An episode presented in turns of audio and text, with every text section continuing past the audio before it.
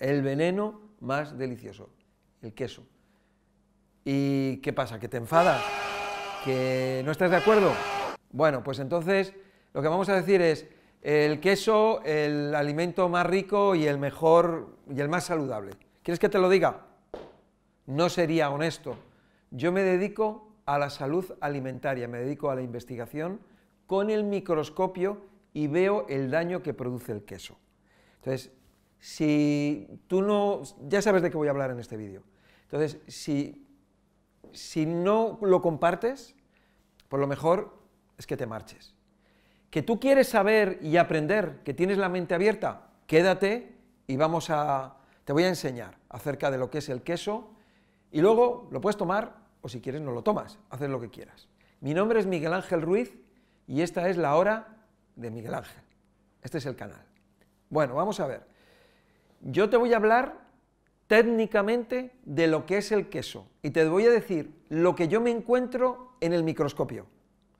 Luego, tú haces lo que quieras. Vale, seguramente me vas a decir lo típico, lo que... Eh, hay una cosa que es muy curiosa, ¿no?, que me encuentro en el día a día, y es que hay en respuestas que dan las personas y están copiadas de unos a otros. Por ejemplo, el café, la respuesta del café, es que tomo café porque es que si no, no soy persona. Eso, yo no sé quién dijo esa frase, pero se repite y se repite y se repite, lo dicen millones de personas, como borregos. Luego, por ejemplo, con el queso, hay personas que te dicen, pero si es que, si es que mi abuelo tomaba queso y, y vivió hasta los 100 años. Es típico, los mismos borregos repiten lo mismo, igual. Tu abuelo vivió 90 o vivió 100 años o 105 años a pesar del queso. A pesar de que tomaba queso. Si no hubiera tomado queso, a lo mejor había vivido 200 años. También ocurre, por ejemplo, con el tabaco, cuando hablamos del tabaco, que dice, no, no, es que mi abuelo fumaba y murió con 105 años fumando tabaco. Digo, ah, muy bien, pues entonces vamos a fumar todos tabaco, porque si el tabaco es tan bueno, si no produce cáncer, porque lo del cáncer del tabaco debe ser una invención. Bueno, pues exactamente igual. Si tu abuelo no hubiera fumado, pues hubiera vivido 120, 150 o vete tú a saber. De todas maneras, es cierto que nuestros abuelos en aquella época vivían en un entorno natural, sin estrés, con alimentos orgánicos, con menos mezclas y con mejor calidad. Estaban en contacto con la naturaleza. Sin embargo, probablemente tu abuelo, a pesar de comer queso, comer chorizo y comer mal y estar en contacto con la naturaleza, tenía mejor salud que una persona de hoy en día que vive en una ciudad entre cuatro paredes, con ondas electromagnéticas, con el wifi, con el teléfono móvil, y a lo mejor es vegetariano, y a lo mejor consume alimentos ecológicos. Seguro que tu abuelo o nuestros abuelos tenían mejor salud a pesar de que comían peor. Pero la comida no es el único factor que tiene que ver con la salud. Hay otros factores que se suman. Muchas veces decimos, no, es que claro, es que antes se comía peor, es que ahora se come mejor. No, no, vamos a ver. Vamos a ver cómo era la vida de estos señores o de estas señoras. ¿Cómo vivían? ¿Cómo era su vida? Trabajaban duro. Trabajaban duro con las manos, en el campo, las mujeres tenían muchos hijos, tenían que lavar la ropa a mano, sin embargo tenían mejor salud que las personas que vivimos hoy en día y que nos cuidamos más y que resulta que trabajamos más cómodamente y tenemos muchísimas comodidades. Esto hay que tenerlo en cuenta, ¿vale? Entonces, el queso, técnicamente el queso es un alimento malo, es una mala combinación. El queso, si tú te das cuenta, y tú observas a los niños y tú te acuerdas que cuando tú eras pequeño no te gustaba el queso. El sabor del queso no gusta a los niños. A los niños les gusta el dulce, pero no les gusta el queso. ¿Qué es lo que pasa? Que tú estás en casa, eh, tu padre come queso, eh, hay quesitos para los niños, que son quesitos dulces, estos quesitos blandos, a lo mejor queso que, eh, de untar, incluso hay quesos con, que, que están azucarados, tienes una transición hacia el queso, que la transición al queso pasa por la leche, la leche, yogur y queso. O sea, la persona, el niño toma leche, el niño no le gusta la leche, tiene que ser leche azucarada. Al niño no le gusta el yogur, tiene que ser un yogur azucarado. Ya ves que el yogur ya es un fermento, bueno, ya se aproxima más gradualmente al queso y ya dentro de los quesos tenemos quesos que son más suaves a quesos que son más fuertes. Si tú a un niño, y haces la prueba, tú a un niño, tú le das queso, el niño va a rechazar el queso. Si tú a un niño le das yogur, el niño rechaza el yogur. Si tú a un niño le das la leche de vaca o de camello o de león o de cebra o de elefante, lo que te dé la gana, va a rechazar esa leche. El niño va a tomar la leche materna. En el momento en que tú le cambias la leche materna por otra leche de estas artificiales, automáticamente el niño la puede rechazar o su cuerpo va a empezar a tener problemas. Va a tener unos problemas de rechazo a eso que es artificial. Bueno, el queso está compuesto de varios componentes. En primer lugar, en primer lugar, antes de entrar en ello, decirte, nuestro cuerpo lo que necesita son alimentos que tengan agua, porque nuestro cuerpo básicamente es un 65-70% de agua. El queso no tiene agua. Los alimentos que no tienen agua son, no son compatibles, son menos compatibles con nuestro cuerpo, que nuestro cuerpo es de agua. Los, los alimentos que son eh, eh, individuales, eh, que, que, no son mezclados, son más compatibles con nosotros, igual que tú vas a ver en la naturaleza millones de especies y no comen mezclas ni comen caliente, lo que comen es, tiene, cada uno tiene su alimento y ya está. Y de forma instintiva tienen un instinto para ir hacia el alimento que les conviene. Tú le vas a poner a un león, tú le vas a poner unas zanahorias, le vas a poner una ensalada y no se la va a comer. Igualmente, tú le vas a poner una vaca un filete y no se lo va a comer. ¿De acuerdo? Ellos saben instintivamente lo que les interesa. Nosotros, los seres humanos, hemos perdido el instinto y ya nos dan de comer cualquier cosa y no la comemos. Porque huele bien, porque sabe bien, o simplemente porque nos han dicho que lo comamos y lo comemos y ya está. Bueno, vamos a ver el queso, está compuesto de lo que se llaman eh, macronutrientes, como puede ser la proteína, está compuesto de eh, lactosa, que sería, aquí estaría un micronutriente, y hay otro macronutriente que es la grasa. La proteína, la proteína, cuando pasa tiempo, se pudre. Por lo tanto, el queso es un producto en estado de putrefacción. La lactosa fermenta, o sea, el azúcar fermenta. Es un fermento. En los lácteos, como el queso, es un fermento. Y la grasa, las grasas, se desnaturalizan. O también hemos oído decir la palabra que se rancia, rancio.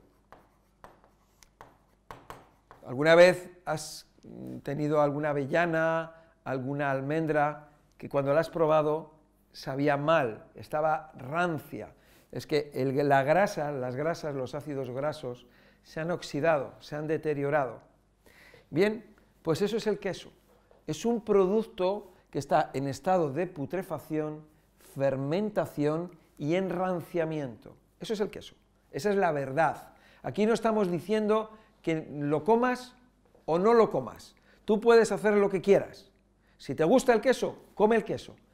¿Que quieres saber acerca de si es bueno realmente el queso o no es bueno? Aquí lo estás viendo. Yo no me estoy inventando nada. Tú sabes que el proceso, el proceso del queso es un proceso de deterioro, nada más. Ahora, hay un elemento muy peligroso en el queso, que es el calcio. Bueno, aquí ya estaréis, habrá personas que se echan las manos a la cabeza y dicen, pues es que el calcio es muy bueno para los huesos.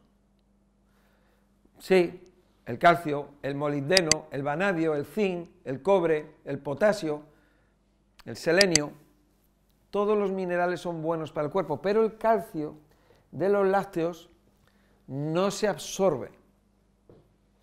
¿No te has dado cuenta de que hay personas que tienen calcificaciones?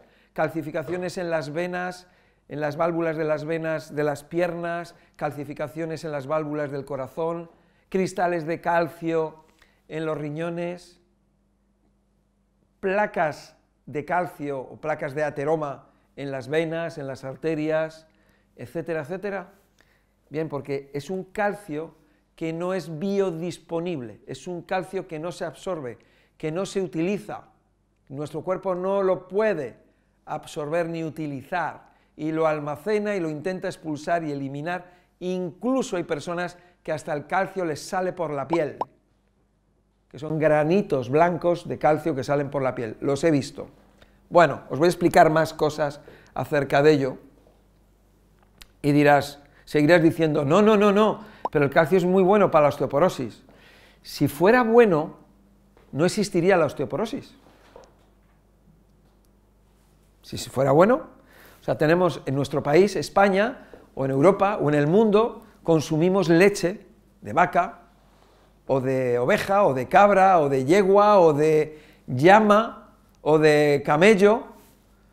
¿Cuánta leche consumimos los seres humanos?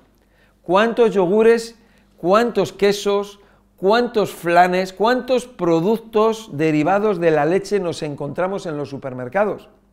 Helados que tienen leche. En España hay más de 3.600.000 personas con osteoporosis.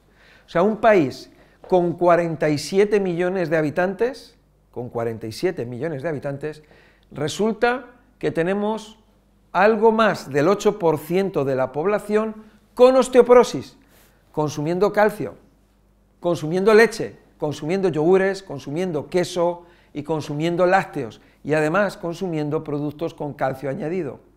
Si realmente, si realmente el calcio fuera la solución o si los lácteos o el queso fueran la solución, no existiría la osteoporosis. Sin embargo, cada día hay más osteoporosis cada día hay más desmineralización, que sería lo correcto, ¿no? Bien, entonces ya esto está claro, ¿no? Las estadísticas no me las invento yo, las estadísticas ya las he averiguado y tú también las puedes averiguar en tu país. Bueno, entonces tenemos esto acerca del queso, ya sabemos lo que es, ya sabemos su composición, pero hay algunas cosas que no sabes. Y esas cosas te las voy a decir ahora, porque eso las encuentro yo con el microscopio. En el microscopio, lo primero que veo con 40 aumentos, el microscopio que utilizo tiene desde 40 hasta 1500 aumentos. Aparte, yo utilizo una pantalla así de grande para, para, ver, en vez de utilizar un monitor, utilizo una pantalla grande para verlo todo más ampliado. Una de las cosas que yo veo, lo primero que pongo son 40 aumentos, y entonces veo una perspectiva de la muestra de una gotita de sangre y lo que veo son cosas que brillan. Es como cuando tú miras al cielo y ves alguna estrella, ves estrellas que brillan mucho. A lo mejor ves dos o tres estrellas que brillan mucho. Bien, pues eso es el calcio, esos son los cristales de calcio. Entonces yo veo ahí cositas que brillan mucho. Luego me acerco, voy aumentando, voy aumentando y entonces me voy acercando y cuando, cuando me acerco tengo que quitar, bajar la luz del microscopio porque es que te deslumbra, porque refleja la luz y entonces te deslumbra, tienes que bajar la luz, la tengo que quitar. Incluso para sacarle una fotografía tengo que quitarle toda la luz prácticamente. Siempre tengo que dejar un poquito lo suficiente para poder verlo y poder sacarle la fotografía. Y ahí están los cristales de calcio. Yo cuando estoy mirando en el microscopio y tengo a la persona ahí, en el otro lado de la mesa, el cliente, estoy mirando y ya le estoy diciendo, Perdone señora, pero eh, le voy a dar una recomendación. El queso no debe de tomarlo usted, le está haciendo daño. Y la señora o el señor me dice, ¿y cómo sabe usted que estoy tomando queso? ¿Eso se ve en el microscopio? digo, sí se ve. No se ve el queso, se ven los cristales en, en la sangre. Entonces tenemos cristales. Esos cristales son reales y son cristales que son acumulativos y se van haciendo más grandes y más grandes. Son cristales que tienen aristas, o sea, que cortan, cristales que tienen vértices, que pinchan y que se van a quedar en articulaciones o en cualquier parte del cuerpo que van a producir eh, daño, van a producir inflamación y van a producir eh, problemas, por ejemplo, en las articulaciones, artrosis, artritis, etc. Tenemos los cristales de calcio. Por otro lado, hay una cosa he visto a lo largo de los años en el microscopio, porque cuando vas viendo una persona y otra y otra y otra, pues te vas dando cuenta de que hay unos patrones, ¿no? O sea, cuando hay personas que, que, cuando, cuando, vienen a la consulta, em, yo sé que esa persona tiene problemas de permeabilidad intestinal, sé que esa persona tiene hígado graso, incluso en el propio microscopio ya tal y como está configurada su sangre, ya sé si tiene hígado graso. Es más, hay un factor de riesgo en el microscopio relacionado con el queso y concretamente no te voy a decir que sea por el calcio, por la grasa o por la lactosa, sino que es más por la proteína. La proteína de los lácteos, o en este caso del queso, date cuenta que el queso es leche concentrada. No es lo mismo un litro de leche que un kilo de queso. Un kilo de queso está formado por varios litros de leche. Entonces es algo concentrado. Una de las cosas que yo me encuentro y que es realmente peligrosa se llama fibrina. Fibrina o fibrinógeno. Cuando te hacen un análisis de sangre, si es un análisis de sangre un poco extenso, hay un factor que es el fibrinógeno o fibrina en la sangre. Y este es el, el, que resulta de que la persona tenga mayor o menor riesgo de tener una embolia, o sea, un trombo, una trombosis, un infarto en su cuerpo. ¿Y qué es esa fibrina? La misma palabra lo dice. La fibrina son fibras. Son fibras que aparecen en el microscopio, bueno, en la muestra de sangre, y te las voy a mostrar aquí un poco para que las veas. Cuando tú ves la, muestra de sangre, lo que se ven son los glóbulos rojos. Por ejemplo, glóbulos rojos, glóbulos blancos. Te lo estoy poniendo así, realmente es mucho más. Son miles y miles.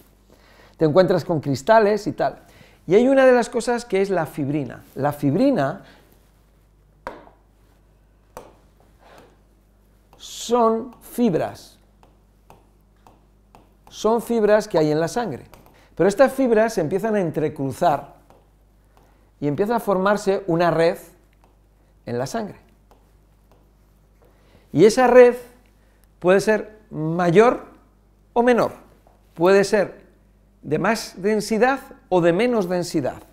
Hay veces que te la encuentras con una densidad terrible. Ahí encontramos el riesgo de infarto de la persona. Una de las cosas que he descubierto ha sido que el queso es uno de los grandes causantes de la fibrina. No quiero decir que sea el único, porque todo esto es una cuestión de sumar, pero es uno de los grandes causantes. ¿Y cómo se forman estas fibras? Estas fibras se forman de la siguiente manera. Mira, son em, estas fibras de fibrina o fibrinógeno son tóxicas o son, están fabricadas de tóxicos, de residuos. Nuestro cuerpo, como no es capaz de eliminar la grasa, almacena la grasa y la persona engorda. Cuando, cuando el cuerpo no es capaz de eliminar los residuos del metabolismo de la proteína o de los aminoácidos, el residuo que se genera, que sería la urea, a partir del amoníaco, fijaros este dato, que estamos hablando de amoníaco, si alguno de vosotros sabéis lo que es el amoníaco, sabéis lo tóxico que es, nuestro cuerpo, una de las cosas que hace es que el amoníaco lo va a mezclar o va a, llevar a cabo un proceso en el que el amoníaco junto con células muertas, que puede ser glóbulos rojos, glóbulos blancos, plaquetas o cualquier otra célula del cuerpo o cualquier bacteria, microorganismo o toxicidad del cuerpo, lo que va a hacer para que no dañe al cuerpo el amoníaco o la urea, lo que va a hacer es que va a generar un tejido y ese tejido se llama fibrina. Entonces este tejido empieza a crecer y a crecer a lo largo de la vida de la persona en la sangre y eso es lo que es el factor del infarto, el factor de la trombosis. Esto es importante para que lo sepáis, porque nuestro cuerpo va generando esta fibrina, va fabricando la fibrina, la va fabricando a partir de las proteínas. Y no estamos hablando de proteínas, ¿qué tipo de proteínas? Estamos hablando de todas las proteínas. Y las proteínas pueden ser proteínas de las almendras, o proteínas de las avellanas, o puede ser proteínas del pollo, o del huevo, o proteína del queso. Nos vamos a encontrar que la proteína, la peor proteína que existe, es la proteína del queso, porque es una proteína que está en estado de putrefacción y es un, un estado de deterioro tal y tal envenenamiento que nuestro cuerpo va a fabricar con ello fibrina, porque no lo puede eliminar, porque no puede eliminar tantas toxinas, la va creando. ¿De acuerdo? Esto es muy importante porque estamos hablando del queso y hay muchas personas que les gusta el queso y defienden el queso, y entonces yo estoy mostrando y diciendo lo que yo observo, lo que yo veo, y cómo cuando tú quitas a una persona el queso y le haces que reduzca las proteínas, la fibrina poco a poco, poco a poco, poco a poco, se va yendo. Pero la fibrina no se va en dos días. La fibrina es un tejido que se forma en la sangre con el paso de los años. Entonces hay personas que están en riesgo y de hecho hay personas que se mueren por la fibrina. Los infartos, los trombos, todo esto, los ictus, es por ello, es por la fibrina. Porque en esta red lo que se van a quedar enredados, se quedan enredados los cristales, se quedan enredados las células y se forman tapones, lo que es una embolia, un tapón. Y entonces ese tapón obstruye el paso de la sangre y por lo tanto del oxígeno y entonces no llega oxígeno a un tejido, a un órgano, y ese tejido u órgano, que está formado de células, se muere por la falta de oxígeno. Así de sencillo.